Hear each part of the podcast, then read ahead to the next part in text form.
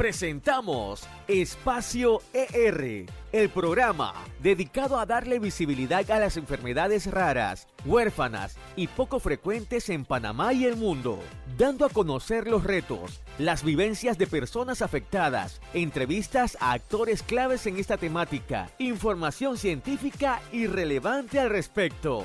Bienvenidos. Este programa es auspiciado por ASOES Panamá. Bienvenidos a Espacio R, la vitrina de las enfermedades raras en Panamá. Qué gusto estar con ustedes una semana más. Feliz tardes. Bienvenido a Radio 24 de Diciembre Online. ¿Cómo estás, Diamén? Estamos muy bien, muy contentos por compartir una semana más con ustedes. Sean ustedes bienvenidos, los que siempre nos sintonizan en vivo a través de, como lo dijo Vanessa, hoy 24 de diciembre Radio Online. Un gusto poder compartir con ustedes en esta tarde. La verdad que un tema muy importante que vamos a tratar en esta tarde. Estamos eh, presentando esta semana el segmento personaje excepcional. Vanessa. Sí, fue una entrevista muy amena y la vamos a compartir con ustedes. Nada más y nada menos tenemos con nosotros eh, a la licenciada Emma Pinzón de Torres nuestro personaje excepcional del mes de febrero. Es un honor poder compartir con ustedes su historia.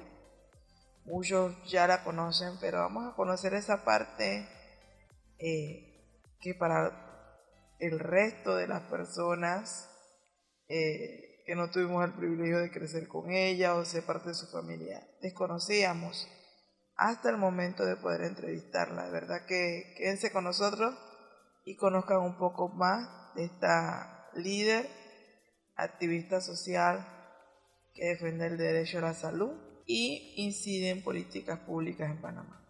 Sí, como toda la semana también, eh, siempre le recordamos eh, de que usted puede hacer tu reporte de sintonía a través de nuestras redes sociales, puede visitarnos en Instagram, puede visitarnos en Facebook como Espacio R o también puede eh, buscarnos en Twitter como R espacio y de esta manera usted puede poder compartir con nosotros eh, cualquier reporte de sintonía donde sea que nos escuche.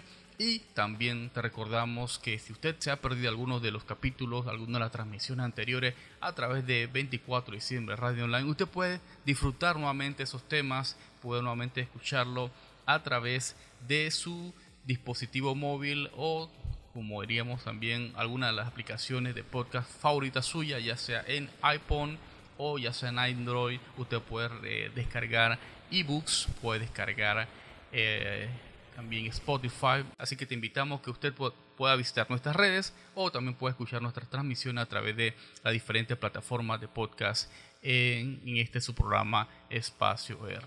Bienvenido nuevamente y escuchemos entonces esta amena entrevista. Bueno, muy buenas tardes a todos los que nos sintonizan en este momento todos los eh, estimados radio oyentes que sintonizan esta programación de Espacio ER. Eh, bueno, en esta tarde tenemos una, eh, una invitada, más bien, de lujo. Tenemos en esta tarde a la licenciada Emma Pinzón, que de inmediato le damos la bienvenida. Gracias por estar con nosotros. Lo que nosotros buscamos en este día es el segmento de personaje excepcional.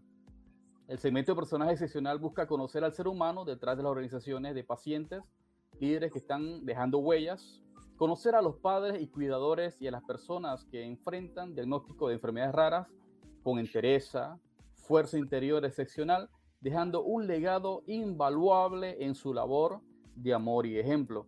Y yo creo que este pensamiento encierra muy bien a nuestra invitada de hoy. En primer lugar, eh, queríamos conocer, porque vamos a conocer desde cómo inicia todo, y claro, para, para conocernos nosotros también que eh, eh, es nuestro inicio y también nuestra, nuestra vida como, como persona y sobre todo como niña. Entonces queríamos preguntarle a usted, licenciada además, cómo era usted de niña, cómo, cómo, cómo comenzó todo esto desde la infancia, licenciada. Bueno, tengo que comentarte que yo nací en Macaracas, provincia de Los Santos. Eh, soy hija de un señor que era lo que podríamos decir el boticario del pueblo. Eh, él tenía una farmacia, pero adicional a eso, él atendía a las personas en sus temas de salud. Así que desde que yo nací, tuve ese contacto directo con personas necesitadas, eh, con decirte que, por ejemplo, tú eh, salías a las 7 de la mañana fuera de mi casa y había una banca de esas que se hacen en el interior, que son una tabla arriba de dos tablas.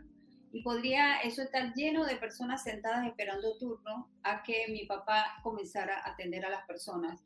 Y eso era, ya te digo, todo el día atendiendo a personas. ¿Qué hacía mi papá? Mi papá nos enseñó mucho la compasión, porque mi papá atendía a las personas y si las personas no tenían con qué pagar, primero él no cobraba la consulta, lo que él hacía era que él vendía, sí, lo que recetaba, porque tenía farmacia. Esa farmacia todavía está en Macaracas, está fundado desde 1938. Pero si la persona no tenía con qué pagar las medicinas y era increíble, yo recuerdo clarito que salía y le decía a las chicas, en el mostrador. Apúntelo, apúntelo, apúntelo ahí en el libro. Cuando mi papá dejó eso, no te voy a mentir, había un libro de este grueso, de gente que supuestamente le debían y que él nunca hizo, si venían y le pagaban bien, si no le pagaban igual lo seguía atendiendo. Había mucha compasión de él hacia el ser humano enfermo. Y yo lo viví desde chica. Y yo creo que eso me marcó para toda la vida, realmente. Una vez hice una de estas, de estas tareas que te ponen a hacer en, estos entrenamientos que te dan como líderes de organizaciones de pacientes y te, dicen cuál es eh, su cualidad principal y yo tengo que reconocer que es la compasión. Eh, no es posible que haya tanta indolencia en el ser humano. Esa indolencia es la que nos hace pasar por todos los problemas que pasamos, porque nadie piensa en los demás, solamente en sí mismo. Entonces yo creo que sí, sí me marcó de chiquita ese, ese ejemplo que recibí. Por otro lado, mi papá se casa con una campesina, mi mamá es de muy escasos recursos económicos y jamás permitió que se nos olvidara esa parte de nuestros orígenes. Nunca. nosotros pasábamos vacaciones donde vivían sus papás, que era un campo total, eh, donde no había luz, donde tenías que ir al pozo a buscar agua, donde tenías que pilar el arroz que te comías, o sea, date cuenta, todo eso está, fue parte de mi formación. Así que es la Emma chiquita. Eh, la verdad es que es una historia bastante impresionante y de verdad que, bueno, nuestros padres nos marcan. A veces nos marcan para bien, para mal. En este caso, la verdad es que muy bien marcada esa experiencia de, de, su padre a lo que hoy podemos conocer a, la licenciada Emma y, y toda su trayectoria. Bueno, otra cosita más que quisiera consultarle. Eh, entonces, de niña, ¿cómo fue entonces de adolescente? ¿Cómo, cómo siguió esa trayectoria entonces de toda esa experiencia que ha tenido también, con, claro, con esa vivencia de su padre? Wow, esa pregunta toca otra área muy sensible en mi vida, porque yo, yo hice mi escuela en el Instituto Nacional. Bueno, ya te imaginas el glorioso nido de águilas, eh, a mí me tocó vivir la época en que estábamos luchando por la devolución del canal a manos panameñas. Salíamos de la escuela con esas manifestaciones. Eso sí, no es como ahora que cierras calle, no, tú ibas con el tráfico y el tráfico iba detrás de ti hasta que llegábamos a la Embajada de los Estados Unidos y luego de ahí tirábamos piedra, en eso venía la policía, salíamos corriendo. Eso fue una adolescencia, la verdad, que también hizo mella en mí, porque ahí seguimos, seguimos en lo que es la, lucha por tus ideales, Entonces, yo aprendí muchísimo esa, etapa de mi vida. Luego llego a la universidad, me metí en farmacia, a estudiar farmacia, porque obvio, crecí en una farmacia, así que quise estudiar farmacia. Mi papá quería que yo fuera médico, pero en realidad la carrera medicina no me gustaba eh, y escogí farmacia. Me gustaba, mira, me gustaba leyes y me gustaba farmacia. Finalmente me decidí por farmacia pero esa parte de la adolescencia que pregunta, esa vivencia dentro del nido de águila fue también muy enriquecedora para mi, para mi formación de hoy día, porque ahí aprendí a luchar, a luchar por lo que queremos, no quedarnos de brazos cruzados y esperar que todo nos venga del cielo eh, y que las soluciones sean mágicas. No, y eso lo aprendí en el Instituto Nacional. Creo que toda esa generación eh, que viene de usted y es incluso esa generación que hizo historia en el caso del, del 9 de enero del 64, definitivamente que nos ha marcado a todas las otras generaciones que hemos venido y que ojalá en el futuro también se puedan seguir escuchando experiencias de curso como la que usted está diciendo y de todas estas personas que vivieron esos momentos de lucha por, de lucha por la patria, que es, una, eh, eh, eh, es un, una mentalidad muy diferente, lastimosamente, de lo que nosotros vivimos hoy día. Y que, bueno, ojalá de alguna u otra manera se puedan escuchar estas experiencias como el que estamos escuchando de su parte y también, vuelvo y repito, de estos estudiantes que hoy día son, son personas ya de edad más adulta y la verdad que nos han, a nosotros, esta generación, nos, nos marca muy bien y nos, nos, nos da una, un ideal muy diferente de lo que es la lucha de los estudiantes de hoy día. Bueno, licenciada, eh, ¿a qué cosas construyeron entonces a la mujer que, que es usted hoy, hoy día? ¿Qué, cosa, qué cosas construyeron a, esa mujer que hoy conocemos? Mira, eh, casualmente las dos preguntas que me hiciste al principio y me has hecho analizar eso. ¿Qué, qué, qué, quién me construyó? Me construyó el ejemplo de una madre campesina que nunca olvidó sus orígenes, que siempre ayudó a la gente, de un padre que también hizo mucho por la gente que vivía cerca de él y que necesitaba de su ayuda a nivel de salud. Y por otro lado, cuando ya entró a la Universidad de Panamá, eso que había cosechado en el Instituto Nacional me siguieron marcando, porque dentro de la propia universidad yo formé grupos como por ejemplo yo fui presidente de la Sociedad de Estudiantes de Farmacia, también estaba en un grupo político dentro de la universidad, eh, aprendí a hacer eh, periódicos, que antes los periódicos no son como ahora digitales, no, tú tenías que construir los titulares y todo con letras y luego lo ponían en una plancha, todo eso yo lo viví, ¿sabes? Y, y definitivamente todo eso contribuyó a lo que soy hoy día. Ahora, quiero decirte que si no hubiera tenido una enfermedad crónica, posiblemente él hubiera quedado en la defensa de los derechos de los pacientes. Eso definitivamente que me marcó, el hecho de que me hacen un diagnóstico crónico devastador y que tú cuando te dicen una noticia de esa, tienes dos caminos, en realidad, tienes dos caminos. Tienes por un lado el camino del lamento y el camino del rendirte y de echarte al abandono, y por otro lado tienes el camino de la lucha.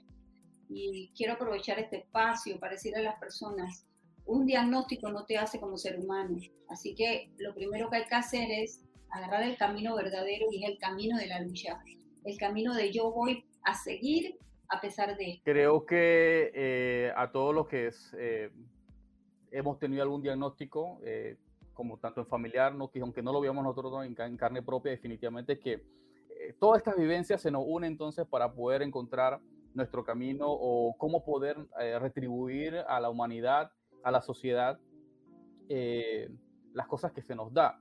Eh, independientemente de la situación, así como usted comenta, este, nosotros debemos entender de que a pesar de los diagnósticos que podamos recibir en un momento dado, nosotros también podemos de una u otra manera también aportar y no necesariamente, como usted decía, también que todo lo vayamos a recibir.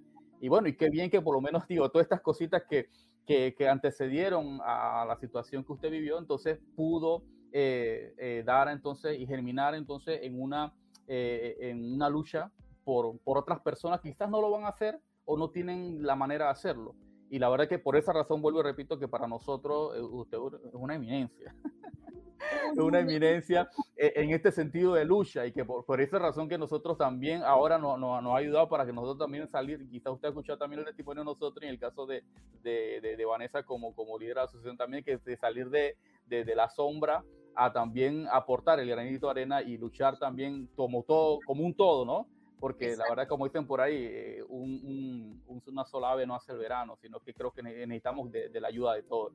En ese sentido, licenciada, entonces, ¿qué cosas construyeron eh, a, a, esa semilla que germinó a esta misión de vida y de liderazgo? ¿Qué, ¿Cuál fue la semilla entonces que germinó esta, esta misión que usted comenta? Que al final entonces ahora nosotros también conocemos a través de, la, de toda su trayectoria en la televisión, cada vez que quieren hablar de sobre enfermedades raras, definitivamente que una persona que hay que entrevistar y que hay que buscar y saber un poquito más de ella, de lo que piensa, es a usted, ciencia Emma Pinzón.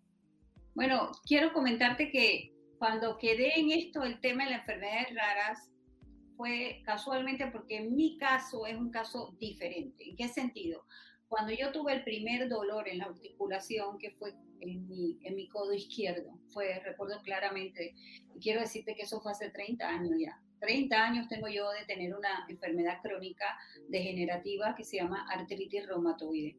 Ese dolor yo tuve la ventaja de tener un diagnóstico temprano. ¿Y por qué tuve esa ventaja? Lo tuve porque mi mamá tenía la enfermedad.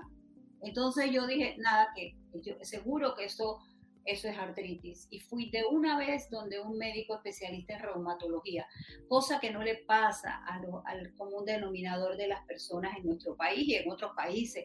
Hay personas que tardan cinco años, hasta 10 años en tener un diagnóstico. Se la pasan de médico en médico, en curanderos y nadie le dice que tiene. Hasta cuando empiezan a deformarse en el caso de la artritis, entonces es que se dan cuenta que tienen una enfermedad como esta.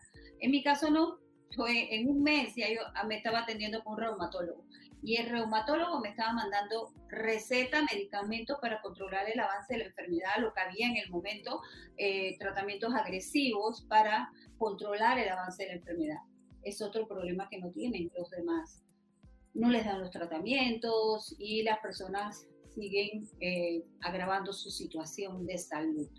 Entonces yo creo que para mí fue sumamente, eh, digamos, es importante trasladar esa experiencia mía en otros.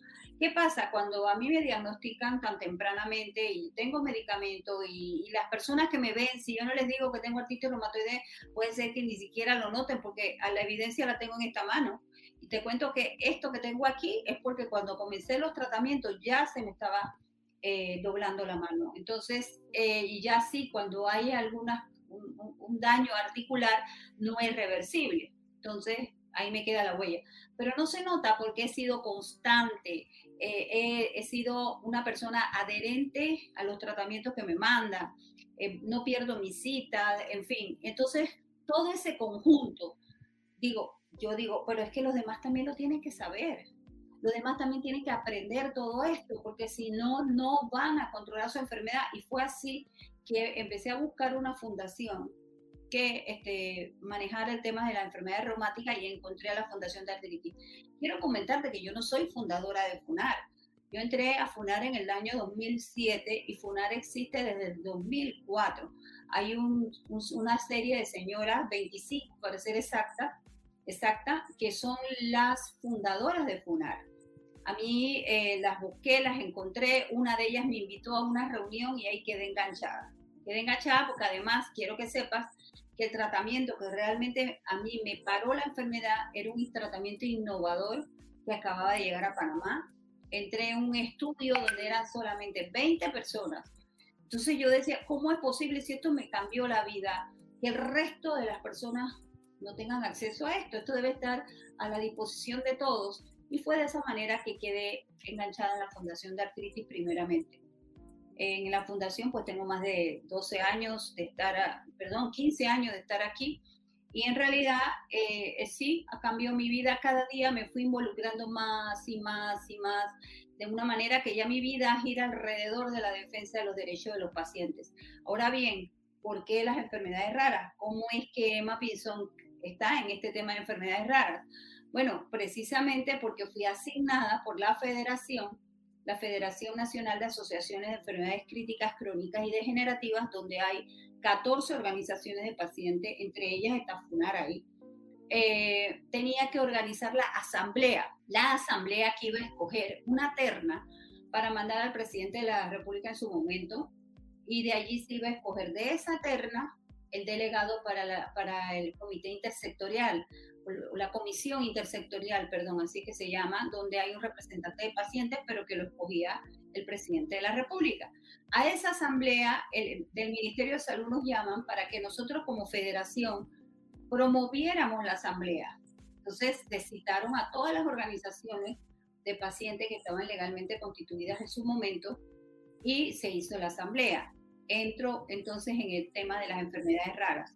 También quiero comentarte que hay más de 20 enfermedades raras que son de origen reumático y muchas muy conocidas porque, por ejemplo, el lupus es de origen reumático, la osteogénesis imperfecta es una enfermedad rara de origen reumático, vasculitis, Sjögren, eh, em, espondilitis anquilosante, esclerodermia, en fin, por aquí podemos conversar, son un montón de enfermedades raras que son reumáticas.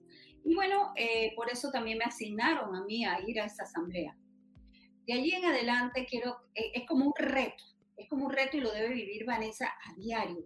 Es como aquello de no te rindas, porque este, este tema de enfermedades raras es, es de verdad a veces decepcionante. A veces quieres decir, ¿sabes qué? Ya, no, aquí dejo mis armas.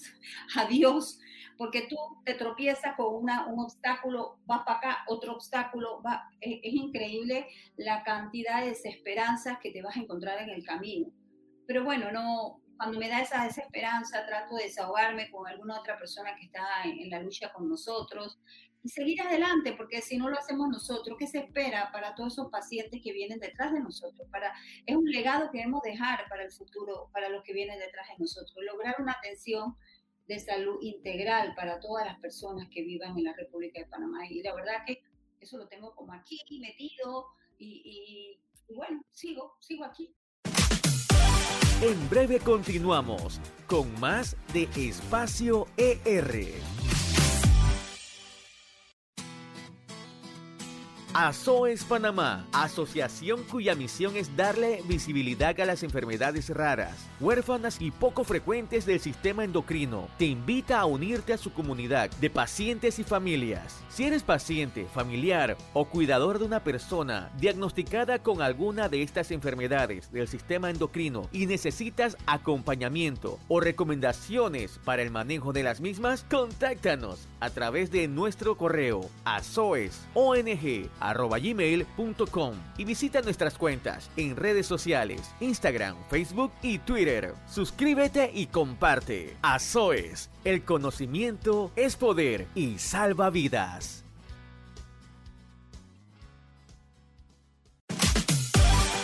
Estamos de vuelta con más espacio ER. No, definitivamente por eso. Es importante entonces que estamos haciendo esto y hemos abierto esta oportunidad. Y bueno, a nosotros también se nos abrió la oportunidad a través de esta eh, emisora online para que podamos, eh, que todas las personas con, con, con temas de eh, las asociaciones que tienen que ver con enfermedades raras, eh, los pacientes, líderes, podamos a, aprovechar este espacio que se nos ha dado entonces para conversar, para hablar, para que la gente nos conozca, para que puedan saber sobre el diario vivir de nosotros. Y la verdad lo que usted comenta es una situación que lo vivimos todos. Nosotros acá también, una, a una entidad eh, conocida aquí en Panamá, nosotros eh, emocionados porque le llevamos la nota y nos lo recibieron y todo, y, y, y, nosotros pensando, bueno, nos van a ayudar con las medicinas que, que no, no hay aquí en Panamá, y, y nosotros, eh, bueno, emocionados cuando de repente viene la respuesta de vuelta, nos dicen, bueno, pero el, el medicamento está aquí en Panamá, eh, nos comentan, y es un medicamento que si mi hijo no lo toma, simplemente se puede morir y nos dicen, pero el medicamento está aquí en Panamá. Es que mm, no, no, el medicamento no está aquí en Panamá. Entonces nos dicen simplemente a nosotros, bueno, no podemos hacer nada. Si el medicamento no está aquí en Panamá, no podemos hacer nada. Entonces son situaciones que vivimos todos los días, ¿no? Pero como usted dice, la verdad que no, no, no es para rendirnos, sino para tomar más fuerza y continuar con esta labor que hacemos cada día. Y en ese mismo orden de idea, licenciada, habla, usted ya está hablando de que no se trata solamente de liderizar un grupo, y conocer experiencia de otras personas, sino que usted misma la, vive en su persona. Pero eh, sería entonces, ¿qué recomendación usted le daría entonces a otras personas que ha vivido una situación similar a la que usted ha vivido? En este caso, también de enfermedades raras y situaciones de, alguna condición ¿no? que, que, está viviendo también alguna persona que me escuchen. Yo creo que lo primero que debes hacer es documentarte. Hoy día las redes sociales son un medio bastante fácil porque hasta por un celular tú puedes consultar sobre esa enfermedad. Ojo, tienes que tener cuidado eh, qué páginas vas a consultar. Eh, tienen que ser páginas serias y sobre todo hay una muy importante de enfermedades raras que se llama, creo que OFRA o algo así, que es una de las más serias que hay para consultar, por ejemplo, que te pueden decir eh, si, si, esa enfermedad tiene tratamiento o no la tiene, es muy importante que la población conozca que solo el 5% de las enfermedades raras tiene tratamiento. Entonces, enfócate en saber qué tienes, en conseguir eso. Para, para la ayuda de los exámenes que se tienen que hacer en algunos casos genómicos, es muy importante que te asocies con tus pares. Hay que buscar si hay movimiento, porque aquí en Panamá no solamente organizaciones ya establecidas, también algunos eh, padecimientos tienen movimientos que no están formalmente establecidos, pero que también te pueden orientar cómo llegar al médico, eh, cómo llegar a tener acceso al medicamento no es fácil, es cierto, no tienes idea las veces que las personas me dicen, mira cómo puedo acceder a tal medicamento y tengo que decirles, bueno, Si eres asegurado, tienes que lograr que el médico te mande la receta y enseñarle todo el proceso dentro de la caja de seguro social. Si eres no asegurado y eres niño, tiene más oportunidad porque el hospital del niño es un poco más, eh, digamos, responsable en ese tema y ayuda. Pero si eres una persona ya mayor de edad, o sea, que ya estás, arriba de los 18 años, que ya no entras en la cobertura del hospital del niño y no tienes seguro, la cosa sí se pone tétrica. Y no sé si tú has escuchado últimamente que nosotros como federación, y ahí te tengo que hablar de la Federación de Enfermedades Crónicas y no de las raras, pero que igual las raras se beneficiaría, Estamos luchando por un único sistema de salud. ¿Y qué queremos con eso? Bueno, queremos casualmente que todas las personas que viven en la República de Panamá, sean panameños o no, por supuesto habría que buscar el mecanismo para los no panameños cómo pueden colaborar, tengan acceso a la salud y que eh, en Panamá sí hace una inversión, no te voy a decir que es la mejor de las Américas, ¿no? Porque nos comparan, imagínate, la inversión que Panamá hace en salud es comparable con Nicaragua y con Bolivia.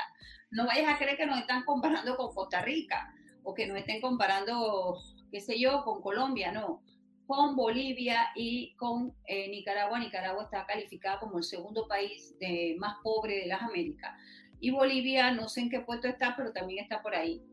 Y nosotros invertimos lo mismo, el 5% del Producto Interno Bruto. Eso no alcanza, no alcanza. Y la Organización Mundial de la Salud, que establece que los países deben invertir un mínimo de un 8%. Entonces, todos estos, todos estos temas los tenemos que trabajar en conjunto. Eso no puede ser que una organización por ahí luche por esto y la otra está luchando por otro otro. No, tenemos que ponernos de acuerdo en una ruta, en una ruta para poder eh, lograr lo que nosotros estamos buscando, que es una atención integral de todas las personas que necesiten atención en salud. Todas, no solamente las raras, cualquier persona que tenga un quebranto de salud sepa que va a ser atendido. Y Panamá puede hacerlo porque Panamá, como te dije, tiene uno de los mejores Productos Internos Brutos de América Latina. ¿Por qué no vamos a poder? Claro, que, que, sí es importante también la eficiencia de esa inversión, porque cuando tú escuchas, este año se están invirtiendo 9 mil millones de dólares, no son dos reales. Entonces, ¿por qué no vemos nosotros esa inversión? ¿Por qué no permea?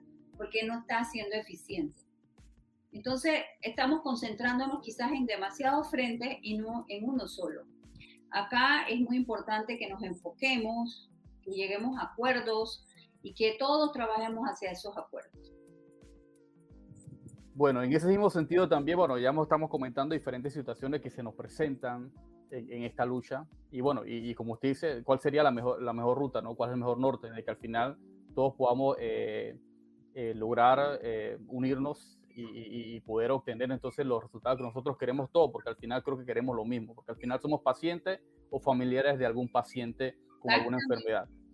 Entonces, en ese sentido, licenciada, ¿cuál serían los mayores obstáculos que se ha encontrado entonces en la labor que usted realiza? Mira, en el tema de las enfermedades raras, quiero decirte que eh, yo veo que los tomadores de decisiones tienen la percepción que no vale la pena invertir en estas enfermedades. ¿Por qué tienen esa percepción?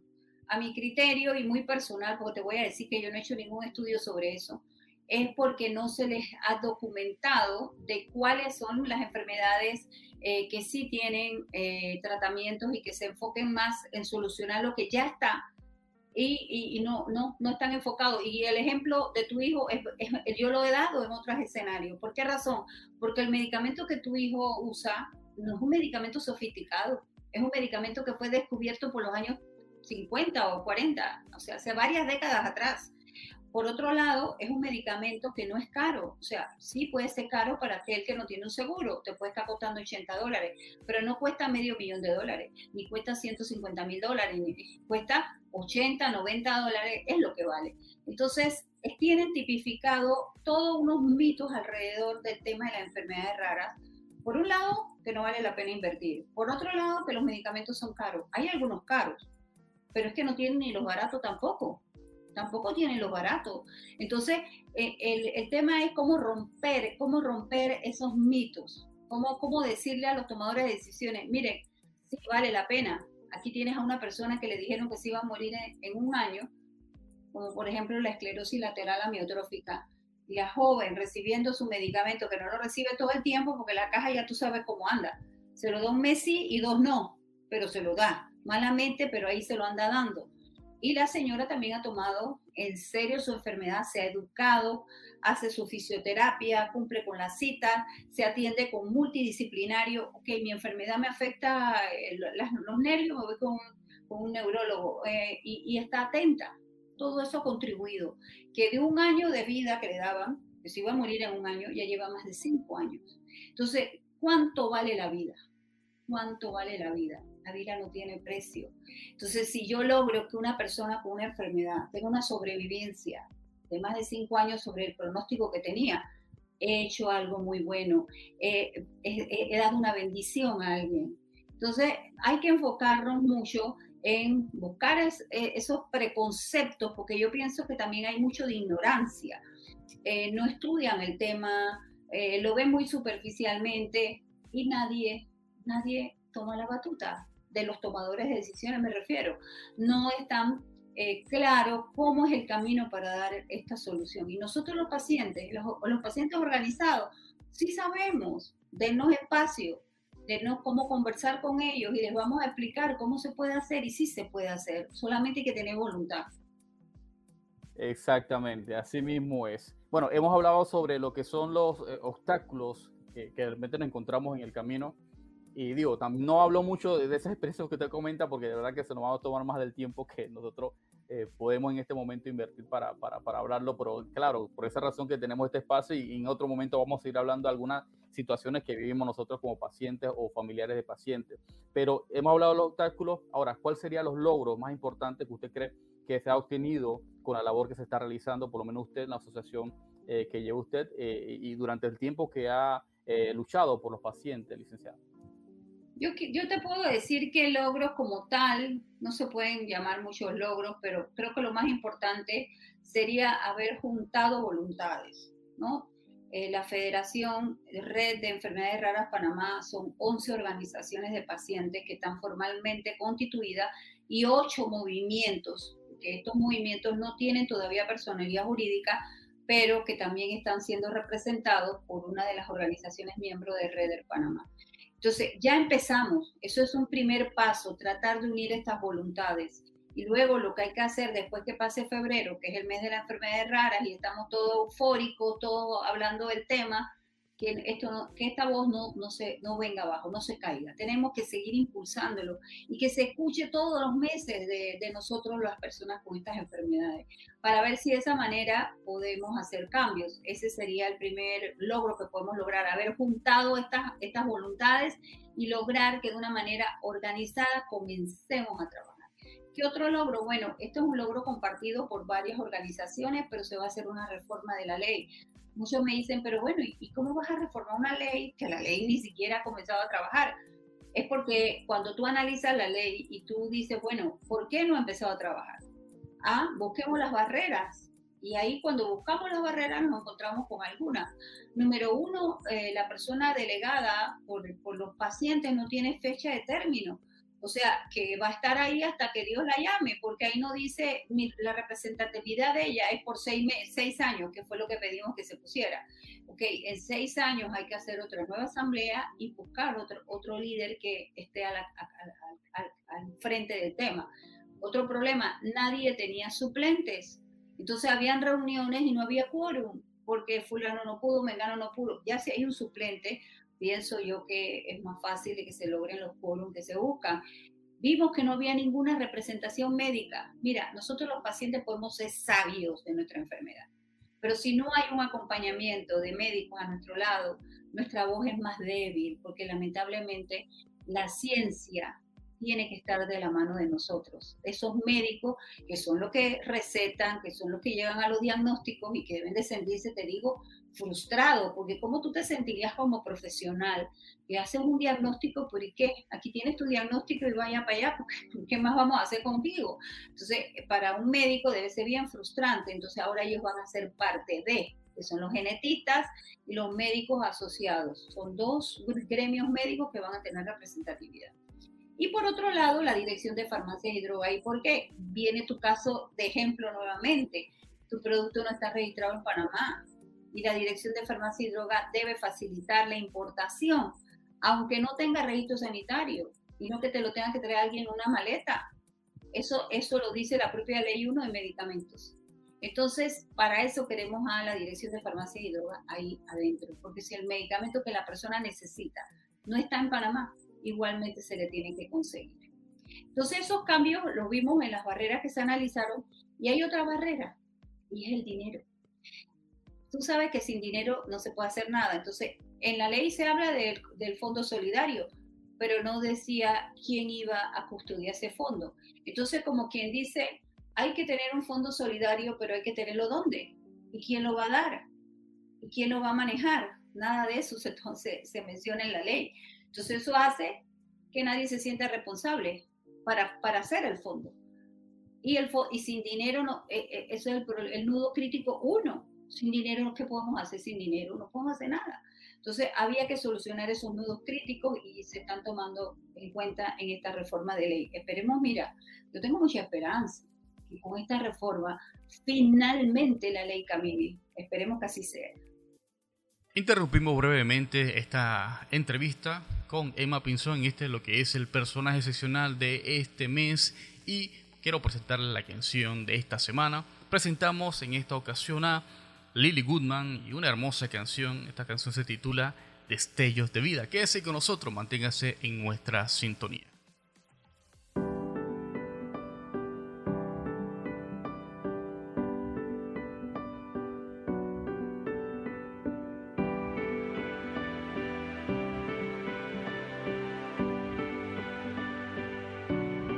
Fuimos cenizas, pero en sus manos somos fuego Fuimos sequía, pero en sus manos lluvia somos hoy. Fuimos quebranto, mas por su gracia somos restauración. Oh, fuimos desprecio, mas para él somos fragante olor. Somos luz y energía, destellos de luciérnagas que en la oscuridad siempre brillan. Somos luz y energía, destellos de vida, colores que el cielo ilumina.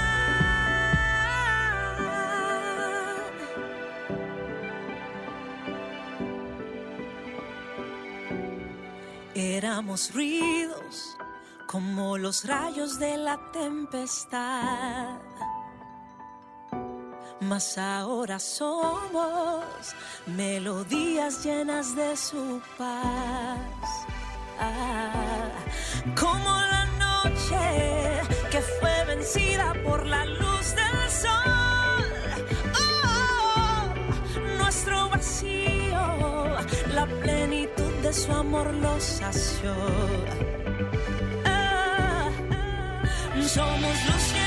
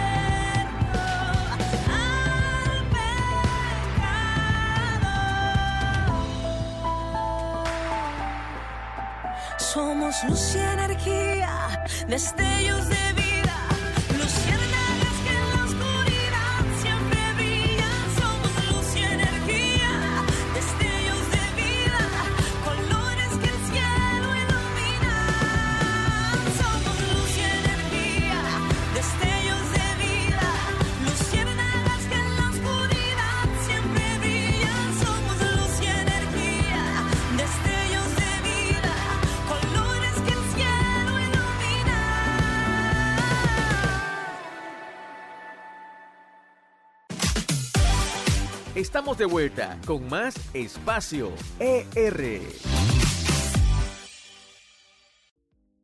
Es lo que esperamos todos, definitivamente. Que e- e- ese puntito usted dice es muy, muy cierto. Dirán la gente, pero si es que esa ley no está funcionando, entonces ¿por qué vamos a reformar algo? Pero lo importante es que se, se, se dé a conocer, ¿no? De que hay una ley y que de aquí en adelante, bueno, se logren los cambios, ¿no? Y que esa ley cambiada, lo que sea, se empiece a funcionar y traiga entonces lo- lo- lo- los beneficios para las personas que lo necesitan. Bueno, licenciada, hemos hablado casi muy bien, eh, muy a fondo de algunos temas que tienen que ver con las fundaciones, pero usted entonces como, como, como líder, ¿cuál quiere, considera usted que sería el legado que quisiera dejar entonces eh, en, en esta sociedad aquí en Panamá y así como activista social? Usted como persona, ¿cuál sería el legado? Mira, el día que nosotros como pacientes organizados logremos unificar el sistema de salud en Panamá, logremos que la inversión en salud sea la adecuada y que se invierta de forma eficiente para que todos los panameños y no panameños que vivan aquí tengan atención, para mí eso sería el legado máximo que podemos tener nosotros los líderes de organizaciones de pacientes.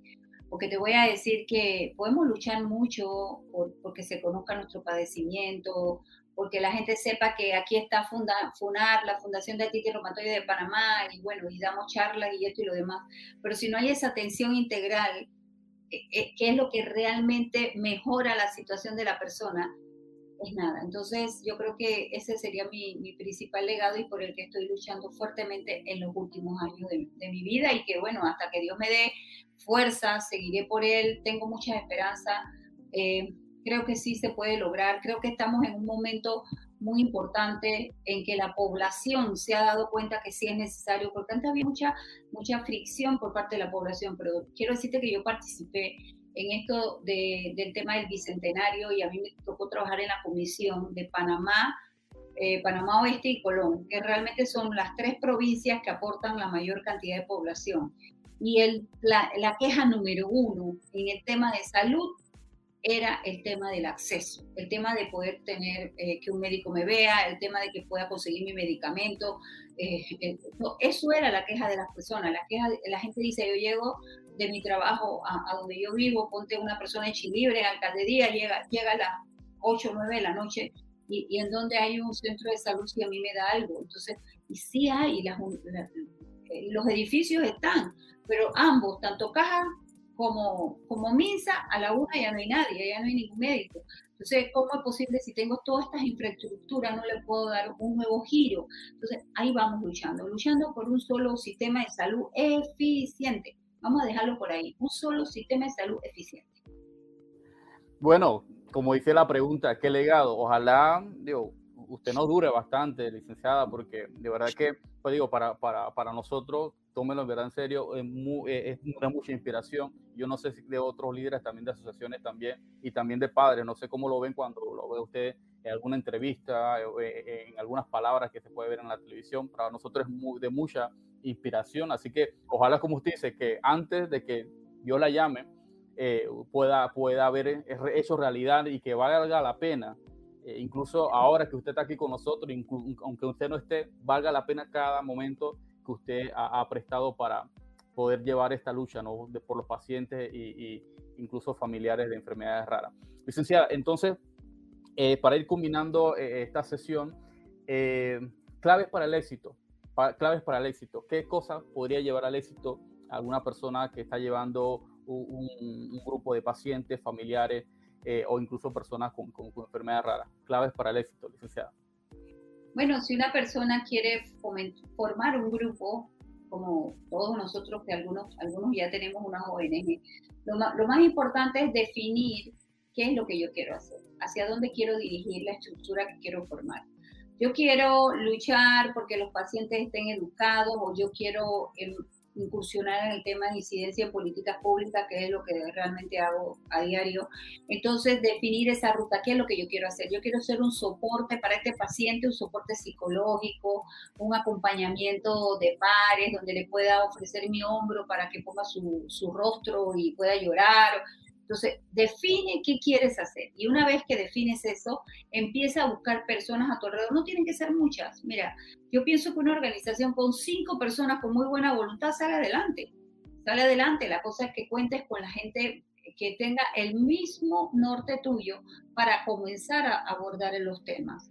Y puedes buscar colaboración con nosotros, los que tenemos más años en esto, porque con mucho gusto, mira, si hay algo que yo quiero dejar claro también, lo que tú sabes, transmítelo, porque el día que nos vamos de este mundo, no somos semillas, señores, y hay que educar a las nuevas generaciones, hay que enseñar lo que nosotros hicimos bien y funcionó, para que por lo menos eso ayude a aquellos que vienen tras de nosotros y no cometan ah, quizás algunos errores que cometimos nosotros en el pasado. Entonces, transmitir eso, entonces, estas personas que buscan trabajar en el tema, pueden acercarse a nosotros, no solo a mí, yo sé que hay varios líderes que están eh, eh, con ganas de ayudar a otros, así que busca quién te puede colaborar y, darte esa fuerza, esa forma, eh, explicarte por aquí, ah, bueno, tienes que pagar un abogado, pero mira, hay una, hay una ONG, y lo digo aquí con nombre, Morgan y Morgan es un bufete de abogados que ayuda a organizaciones a hacerle los trámites legales. Entonces, todas esas cosas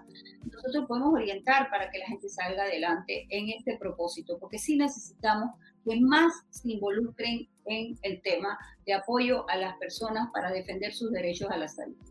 lo que usted menciona definitivamente es, esencial para las personas que están llevando una organización. Yo creo que toda persona o ser humano debería ser empático, eh, sobre todo más cuando estamos llevando la misma lucha. Y yo creo que lo que usted ha dicho eh, es importante y yo creo que esto por lo menos es lo que para nosotros es, es de mucha eh, inspiración, como decía anteriormente, de parte suya. El hecho de eh, poder orientar, de poder ser accesible a personas que, que, en un momento dado iniciamos un, un, proceso de levantar un, grupo de pacientes, por lo menos en el, caso de nosotros, en el caso nuestro, eh, con enfermedades de, del sistema endocrino glándulas suprarrenales, que es el caso de nosotros. Y yo creo que por lo menos estamos muy agradecidos por eso eh, con, con sus personas. Eh, porque yo creo que hay muy pocas, me, me, ha tocado en el camino también personas que simplemente dicen, bueno, yo estudié esto, yo aprendí esto esta, esta experiencia y la verdad que yo no se lo comparto con cualquiera. Y yo creo que por lo menos en el caso de usted hace una persona muy accesible y por eso yo creo que la mayoría de las veces cuando se quiere hablar sobre enfermedades raras, una de las personas que siempre buscan primero es a usted. Y por eso eh, aquí entonces en Espacio R, este espacio que tenemos para hablar sobre enfermedades raras, eh, R tiene que ver con enfermedades raras. Entonces hemos tratado de conocerle un poquito más a fondo usted como persona y todo lo que ha sido esa lucha que ha llevado hasta el momento, licenciada. Entonces, de esta manera estamos culminando esta sesión, diría yo que por hoy, porque tenemos muchas cosas que hablar y, de igual manera, mientras que usted tenga la disponibilidad, eh, para conversar con nosotros y usted quiera decir, eh, aquí están también este espacio que nosotros eh, nos han prestado también, que nosotros entonces también se lo prestamos para todas las asociaciones y queremos entonces conocer a esos líderes y a esos pacientes también, licenciada. Últimas palabras para los que nos están sintonizando en, esta, en este día. Bueno, quisiera dejarles un, un, mensaje de esperanza. sí, Dios está con nosotros, Dios nos ama y creo que deben de tener presente que a nadie nos da una carga que no podamos llevar. Solamente tenemos que reforzar ese hombro donde vamos a llevar esa cruz para caminar con ella y salir adelante. Así que sigamos trabajando y yo sé que yo sé que sí lo vamos a lograr, sí vamos a lograr una atención en salud de la que queremos y por la que estamos luchando. Apóyennos porque en realidad no necesitan ir detrás de nosotros a mítines o cosas, pero sí, por ejemplo, apoyen espacios como este, compartan, opinen, pasen la voz, porque de esa manera hacemos ruido y si hacemos ruido nos van a oír. Muchas gracias. Gracias a usted, licenciada. Eh, bueno, usted hemos tenido en este día, eh, en este segmento de personaje excepcional, una persona muy excepcional definitivamente, la licenciada Emma Pinzón, quien es parte de eh, la Fundación Artritis Reumatoidea de Panamá. Y la verdad es que le estamos muy agradecidos por prestarnos este espacio para conversar aquí con esta programación de Espacio R Así que esperamos entonces que usted, eh, los que nos están sintonizando, nos escuche una vez más en la próxima ocasión. Gracias, licenciada. Gracias por estar con nosotros. Excelente día para usted. Gracias a ti también. Chao. Y estamos de vuelta con nuestro segmento. Eh, la verdad, Diamén, cada vez que realizamos una entrevista, vemos lo importante que es la, la infancia cada etapa de nuestra vida es importante y cada etapa marca y deja una huella que transforma y forma eh, el adulto que hoy somos. Y qué emoción, ¿no? Eh, escuchar la historia de la licenciada Emma, el ejemplo de la compasión de su padre, sus días de adolescencia, donde fue impulsada y formada como líder en defensa de, los ideales eh, patrióticos, de verdad que me inspira a seguir con la labor que hacemos como padres, porque son las mayores huellas que dejamos en un ser humano y definen el futuro. Ciertamente hay quienes no han estado expuestos a los mejores ejemplos y también se sobreponen a ello, porque el ser humano es capaz de todo. Pero de verdad que es mucha admiración cuando un padre hace un buen trabajo.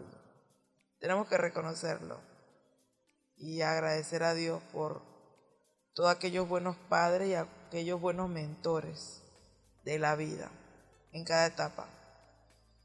Eh, gracias, doña Emma, por la oportunidad de compartir eh, su historia.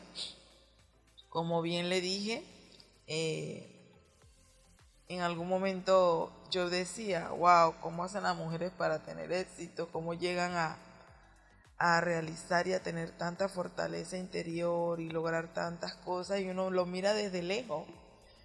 Y desperté una madrugada con esa inquietud y dije, me gustaría conocer la historia de estas mujeres exitosas detrás de las organizaciones de pacientes y me inspiré y elaboré un proyecto que hoy se ha convertido en el segmento eh, personaje excepcional de la GR en Panamá a través de Espacio R.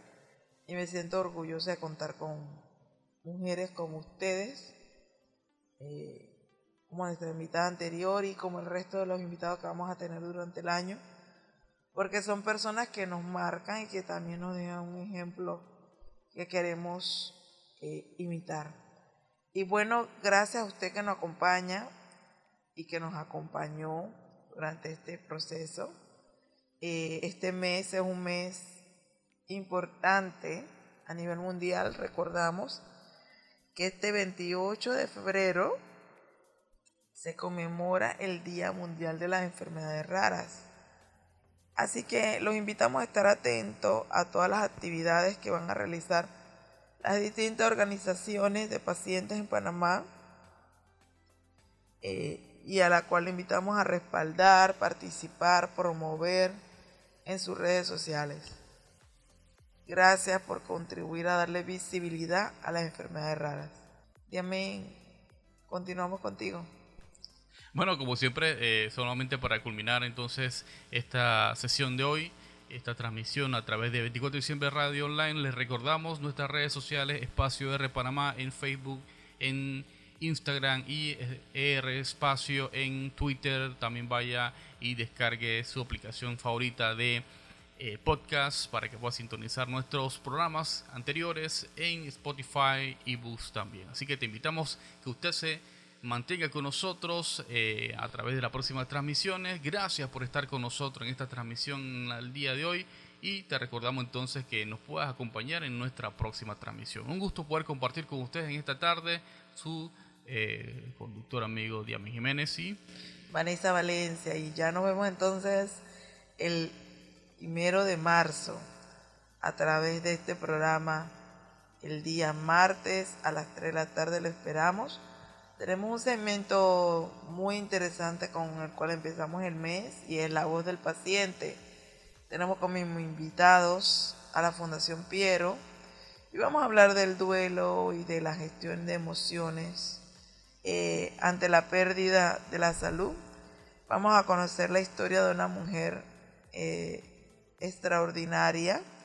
Marzo es el mes de la mujer y vamos a resaltar a estas mujeres extraordinarias, excepcionales, eh, a través de nuestros distintos segmentos. Feliz tarde y bendiciones para todos. Esto fue Espacio ER. Te invitamos a que visites nuestras redes y nos compartas arroba espacio ER Panamá. Te esperamos en nuestra próxima emisión.